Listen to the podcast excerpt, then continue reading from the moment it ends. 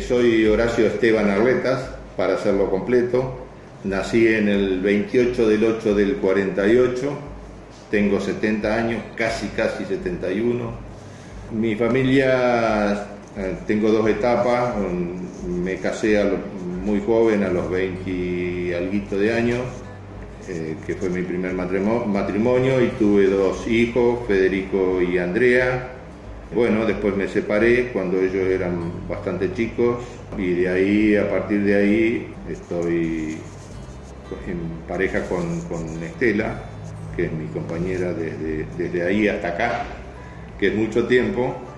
Este, y con ella tuvimos a Diego, que hoy también, gracias a Dios, es Rotario. Ingresé a, a Rotary en el 98 y esto fue porque con Juan Onecker, que es mi padrino, éramos integrantes del, centro comercial.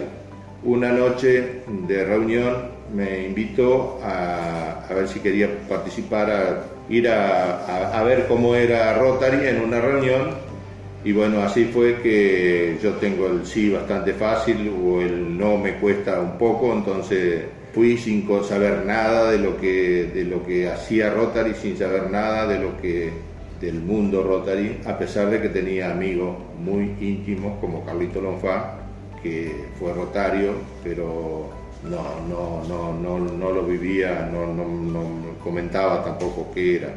Así que fui y... Eh, cuando estaban en el, eh, a ver cómo se llama, colegio farmacéutico o algo por, el estilo, cuando se reunían ahí, y bueno, me hicieron que me presente. Pasó bastante tiempo antes que, eh, digamos, 200 Rotary, sino que iba, veía lo que se hacía, pero no, no, no lo vivía Rotary como en realidad lo vivo hoy, que sí lo siento y sé lo que es. Y, y sé la grandeza que tiene Rotary, sé la grandeza que tiene la gente que integra Rotary, pero me, llevó bastante tiempo eso, no, no fue inmediato, no, no, no fue... En cuanto a mi profesión, bueno, desde... No, no, no, no sé si la elegí, pero desde chico emprendí el comercio, bueno, de hortalizas al principio porque vivía eh, de chico en la, en la colonia, lo que le llamamos la colonia acá, entre San José y Colón. Así que empecé a, vender, eh, venía a vender a Colón al principio, que a mí me parecía que era mucho tiempo, pero cuando uno es chico el tiempo es distinto. Venía en jardinera a vender lo que se producía en casa, que trabajaba mi madre mi padre y, nosotros gurises que ayudábamos, digamos. Y enseguida empecé a ir a vender a Lievi que el Yevi estaba en pleno, pleno trabajo, trabajaba muchísima gente, no sé, 1.500 personas, no sé cuántos trabajaban, y eh, el pueblo de que era todo floreciente, se, vendía muy bien, o sea, el cambio fue rotundo, por lo tanto enseguida dejé Colón y en vez de una jardinera ya iba en un carro. Comentar a los más jóvenes que por ahí no sabemos qué era una jardinera, qué era.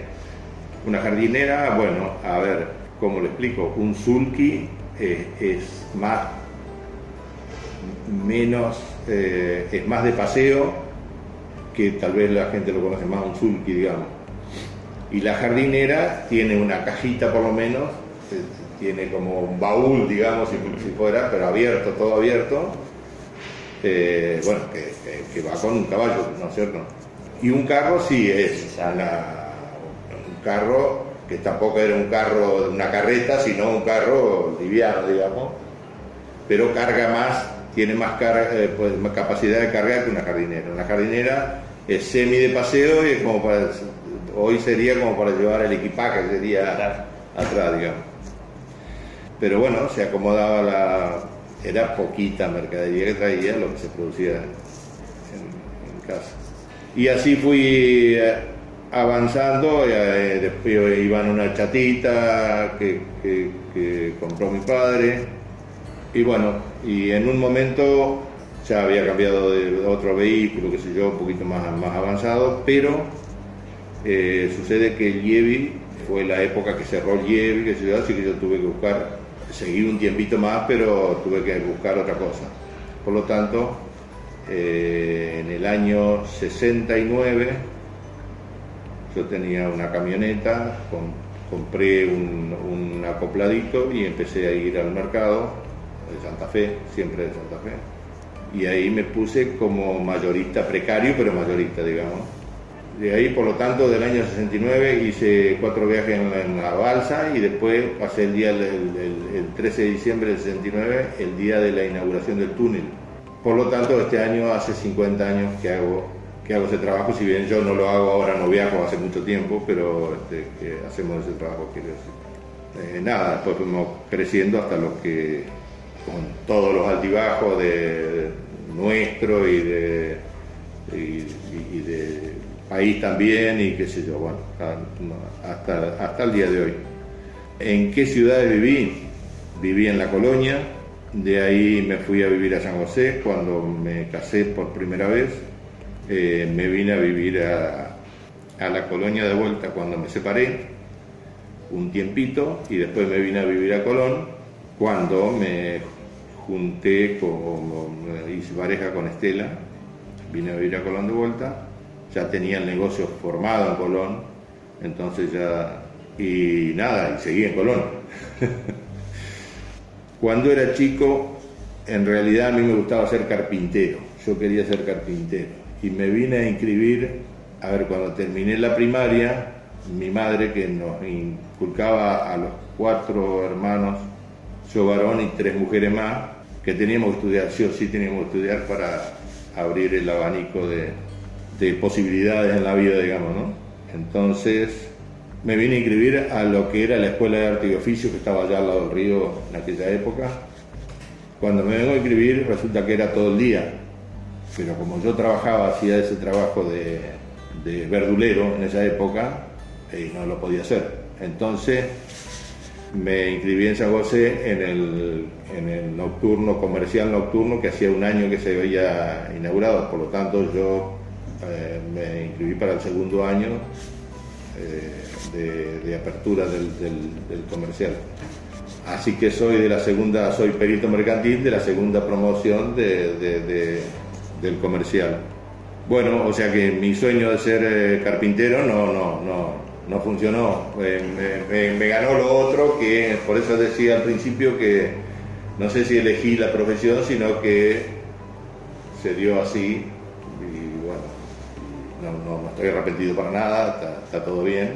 el estudio, lo que estudiaste te, dio las herramientas para poder aplicarlo. También, también. Si bien eh, este trabajo es, este trabajo haciendo esto solo, más allá de que, gracias a Dios, he recorrido la Argentina, he recorrido, eh, o sea, no, es que me quedé acá, eh, tuve la suerte de salir al exterior, digamos, como, como recreación en este trabajo, la verdad, te embruteces un poco porque es tratar con el mercado, es tratar con, bueno, el cliente el que menos la culpa tiene, ¿no? Pero, pero digo, te encerrás en esto, a ver, no escribís, no lees muy poco, eh, hace, entonces no, no, le puedes dar continuidad a lo que estudiaste. Si bien te sirvió para abrirte la mente, está clarito eso, y tenía razón mi madre, ¿no?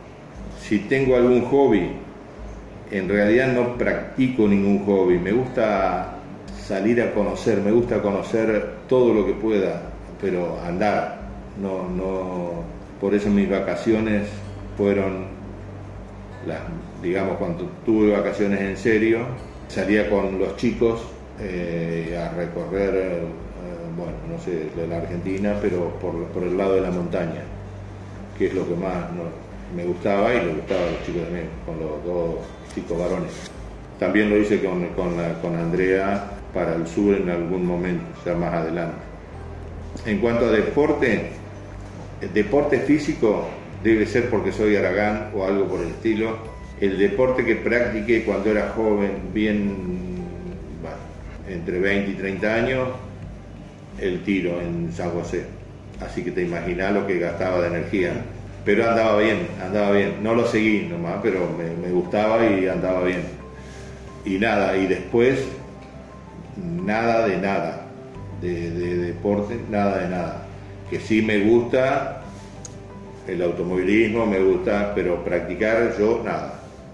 Un libro, no, no te voy a saber decir un libro, pero sí que me he leído bastante, no, no soy de mucho de leer y en este momento no estoy leyendo casi nada, pero me he leído bastante, bastante lo de la Segunda Guerra Mundial porque es una cosa que me atrapa pero tremendamente y no es por morbo sino por querer entender algo de por qué la humanidad llega a, a ese estado. Por lo tanto me he leído libros muy de 800 páginas como por, porque me, me atrapa, me atrapa. Eso y lo de, junto, junto con eso digamos, lo de, lo de Stalin, que también es otra cosa atrapante, una cosa pero no, no, no, me, no, recuerdo los nombres de los libros en realidad, pero, pero sí he leído eso porque, y si no, como anécdota, en la primaria la maestra nos dijo un día, esto es una anécdota graciosa, no es, no, no es de, nos dijo un día, eh, retiren un libro cada, de la biblioteca y para leer y bueno, y después van a hacer un resumen de lo que leyeron. Así que yo le retiré Recuerdo de Provincia y la maestra, conociéndome, porque obviamente la maestra conoce a todos los chicos y en esa época más, dice que yo no lo había traído de vuelta todavía, dice, ¿lo leíste? Lo estoy leyendo, le, dije. Bueno, dice, va a hacer un resumen después. nada, no lo toqué, no lo, no, lo abrí, no lo leí, no, nada. En, en esa época no, no leía y no, es más, no sabía, en la primaria yo no sabía resumir un libro, no, no. Eh, mi escuela, la, la escuela Michelú, que actualmente soy padrino de ella y eso sí. la 69. sí, bueno, eso como, como anécdota. Película, no sabría qué decirte de alguna película, pero miro mucha televisión y cuando encuentro alguna película que me gusta la miro, pero no, no, no busco una película para, ver porque no, no es que no me guste, sino que la, que encuentro y me gusta la miro, así es. Grupo musical o, solista, y bueno, de la época joven, grupo musical Los Iracundos, eh, y solista desde los 90, escucho a Perales todos los días, creo que lo, yo lo tengo gastado tengo todos los temas, lo tengo en la camioneta, lo tengo en la computadora, eh, me gusta ese tipo de música. Pero bueno, es un exceso porque todos me cargan, porque es, demasiado, y sí es demasiado, pero un miedo, sí he tenido miedos cuando iba a la, la, nocturna, que al principio iba en bicicleta desde la colonia, y ahí sí algunas veces he tenido pánico, no miedo. De quedar paralizado alguna noche de vuelta, venía como las 11, 11 y media de la noche, y al campo que no había una luz de nada, de ninguna y llegar a la casa y que también todo oscuro, nada, entrar a la casa oscura. Y eso sí, algunas veces he tenido, pero no, tenía 12, 13 años. ¿Cuál es mi lugar en el mundo? No tengo ni idea. Porque tengo, tengo un problema, o sea, mi lugar debe ser este entonces. O sea, eh, el lugar donde vivo, porque los demás lugares me gustan, me apasionan, pero para conocerlos y verlos y disfrutarlos. Pero no vuelvo a ese lugar. O sea, es muy difícil que vuelva al mismo lugar de, vacaciones. A ver, salvo que se den algunas condiciones o algunas razones, digamos, pero si no, a mí me gusta conocer más. Me va a faltar vida para conocer más de lo que quiero, pero por eso no me gusta ir a la playa, quedarme...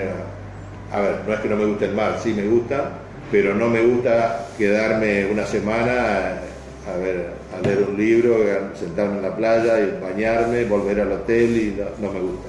Me gusta andar, a, ver, hablar con la gente con, y preguntarle cualquier cosa para entender eh, dónde viven, cómo viven por ejemplo, el norte, por ejemplo, el sur de la Argentina, que son completamente distintos a, lo nuestro, ¿no es cierto? Si pudiera viajar en el tiempo y tal vez iría al pasado a corregir algunas cosas seguramente, pero bueno, no, no, sería una, una broma, por, pero al futuro no, no, no me interesa, no me interesa viajar. Y si tuviera que elegir un día en mi vida, tendría varios, eh, tendría varios en mi vida que fui, que me sentí, a ver, eh, como logrado en la vida, pero fueron este, distintos, distintas épocas de mi vida, entonces no, no podría ser un día, sino serían tal vez alguna época, algunas épocas sería de mi vida que, quisiera repetir y otras que no las quisiera repetir, Algo de lo que esté orgulloso, si bien eh, hay un matrimonio primero que fracasó,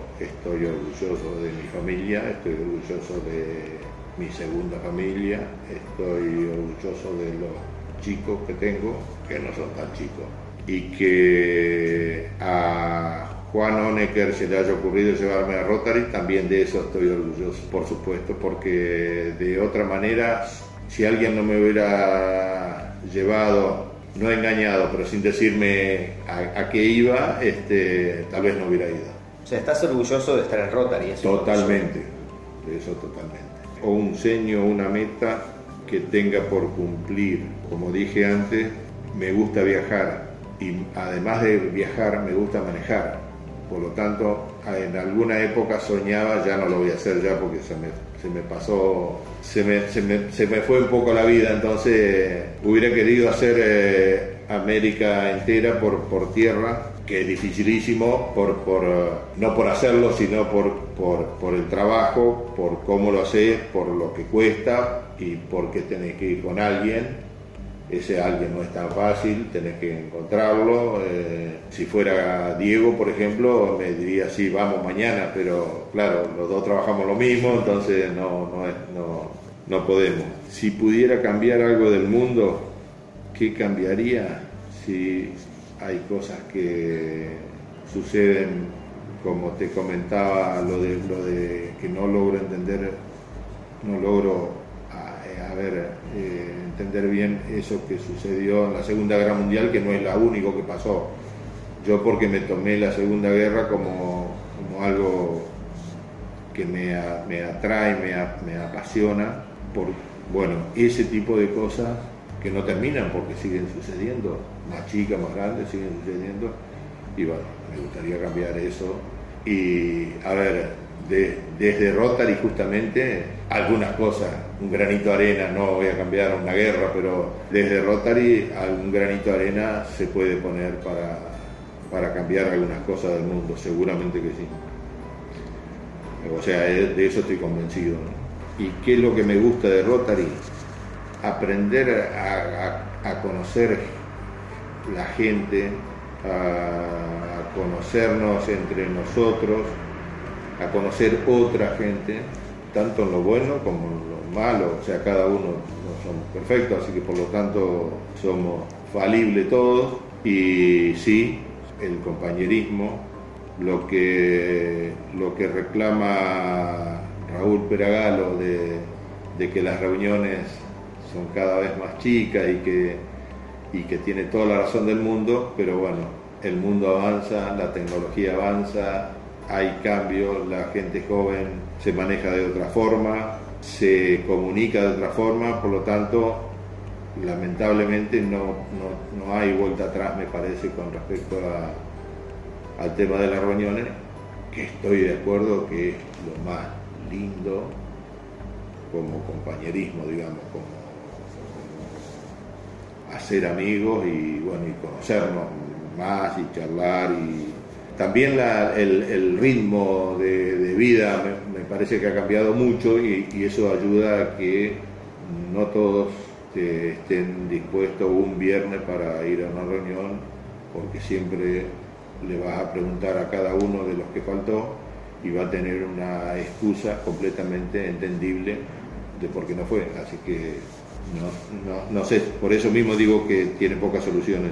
Pero también digo que Rotary trabaja más que antes, porque trabaja más durante la semana que lo que hacíamos hace 20 años atrás nosotros, que nos reuníamos el viernes y tal vez alguna cosita, salvo que haya un evento, si bien es cierto, y no, no quiero pecar de que, a ver, antes que yo entre, antes del 98, el club tuvo, llegó a tener 35 socios y hicieron un montón de cosas, pero eso yo no lo viví, por lo tanto no tengo las anécdotas, lo, que me cuentan los, los más mayores que yo.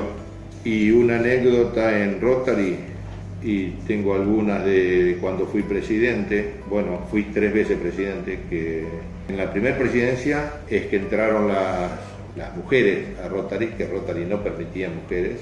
¿En qué año fue? Vos sabés que no me voy a acordar, porque ya, o sea, no, me acuerdo, los, no, no, me acuerdo los, los años que fui presidente, pero en la primera presidencia entraron tres mujeres que después se fueron, pero quedó, después ya volvieron, porque el tema es así. Hubo discusión antes que eso, a que no entren, y que no entren pero a ver, venía de Rotary Internacional. Rotary Internacional aceptó las mujeres no sé cuántos, 10 años antes que nosotros, una cosa así, o 15, muy, muy poco. Por lo tanto, y hay algunos clubes que todavía no aceptan mujeres. Ah, cada club votó si quería o no, digamos. Es que los clubes son independientes, Ah. son, eh, son autónomos, si bien se rigen por Rotary Internacional, son autónomos. En ese sentido, por ejemplo, eh, a ver, hay clubes, no, no quiero, creo que para nada hay algún club que no, no acepta mujeres todavía. Hay varios clubes que no aceptan mujeres todavía. ¿Viste que parece mentira hoy? Hoy parece increíble. Bueno, Sí. yo lo viví cuando se discutía y que sí, que no, que sí, que no, que sí, que no, y entraron y eh, nada, duraron poco, pero después, después siguió tanto que ahora te- ya tuvimos presidenta y bueno, y la actual, y la actual presidente o presidenta, no sé cómo se dice. Alguna cosa que me enseñó Rot- Rotary es a... Demoré bastante porque soy duro para hablar, así que me enseñó a hablar ante un público que era, si bien era todo conocido, pero venía un club de- del Uruguay, por ejemplo, y éramos como 40, 50 personas y yo tenía que hablar como presidente, de decir unas palabras. Y me costaba muchísimo. Alguna vez que no llevé ningún, me quise hacer el machito y dije yo voy a hablar y nada, en un momento se me hizo una laguna que alguien me tuvo que sacar. Pero no, eh, si bien no, no, no, no tengo mm, tanta abundancia de, palabras para hablar, eh, sí perdí el miedo a dirigirme a, la gente, digamos, mirándolo a la cara, porque, qué sé yo, saliendo con alguna, con algún chascarrillo, con algún chiste, saliendo del atoradero que te puedas encontrar, digamos, el atolladero que te puedas encontrar cuando, cuando te atracas en, algún, en alguna idea, digamos, de que querés expresarte. Pero en general tengo recuerdos muy, muy lindos de, de Rotary, de lo vivido. A ver, hay mucho más positivo que lo negativo que pueda tener. Yo me acuerdo que tenía un vecino que me decía que era, que era agente de la CIA por, por, por estar en Rotary. Nos usan para, para que les pase datos. Y yo digo, no puede ser, digo, si yo no estoy haciendo nada, a mí los únicos datos que me pasaron son datos de filiación, por lo tanto no, no sé qué es lo que pueden estar haciendo. Pero bueno, cada uno piensa como. Así que será dueño de, de ser. Y, y algo que por ahí quieras decirle a, a- a los socios más nuevos, a la, a la gente que, a los futuros presidentes, o sea, algo, algo que se te ocurra decirles. A los socios más nuevos, y voy a nombrar a uno porque es, sin que se enojen los demás, tienen para decirme a mí más que, más que yo decirles a ellos. Sí, sí, advertirlos por las dudas de que el brutal empuje que le ponen los más nuevos, que eso dure o que se transmita, que se pueda transmitir a, otros jóvenes para la continuidad de esto o para que esto tenga en vez de 30 socios que tenga 60 y que se pueda hacer más cosas y que sea eh, sustentable. Sustentable eh, me refiero a, a la vida, no, no, no a no así poder mantenerlo, digo, sustentable el club. Que se mantenga el club. que se mantenga el club. Lo de, lo de Fernando es algo fuera de serie. Eh, Fernando está en las antípodas mías, él sabe hacer todo, yo no sé hacer nada, por ejemplo. Entonces, me, lo admiro, lo admiro como esa, esa fortaleza que tiene para estar de continuo haciendo algo. Y tengo un miedo tremendo de que en un momento diga, este, me cansé o tengo que hacer otra cosa y, ese es el miedo que por ahí puedo tener de, digo Fernando como los demás chicos, pero Fernando se destaca en, justamente en eso que está haciendo, pero los, demás también, en realidad los que le dio vida a este club, a partir de que nosotros casi lo cerramos en aquellos años que fuimos, llegamos a ser 13 y ya no sabíamos a quién poner de presidente, tuvimos la suerte que entró una, tanda de jóvenes y entonces ahí, ahí arrancó. Hay muchos clubes que no, que no pudieron hacer eso, o sea, hay una, no pudieron hacer el cambio generacional, por lo tanto, eh, y se quedan y algunos se mueren. Eh, hay, varios casos. O, se mueren o no o están inactivos. Ese, y tiene tantas herramientas Rotary para trabajar, para, para hacer cosas, como las que están usando los jóvenes justamente, que yo desde mi lugar admiro tremendamente, porque yo no lo sabría hacer nada de eso. Por eso en este momento, digamos, hago lo que, lo que puedo, o sea, concurrir a las reuniones, colaborar en los eventos que se, que se hacen, en lo que puedo, pero poco puedo ayudar en lo que hacen los jóvenes. La verdad, es porque no, estoy a la altura de eso, digamos. Horacio, muchas gracias, ha sido muy lindo entrevistarte. No, por favor, gracias a vos.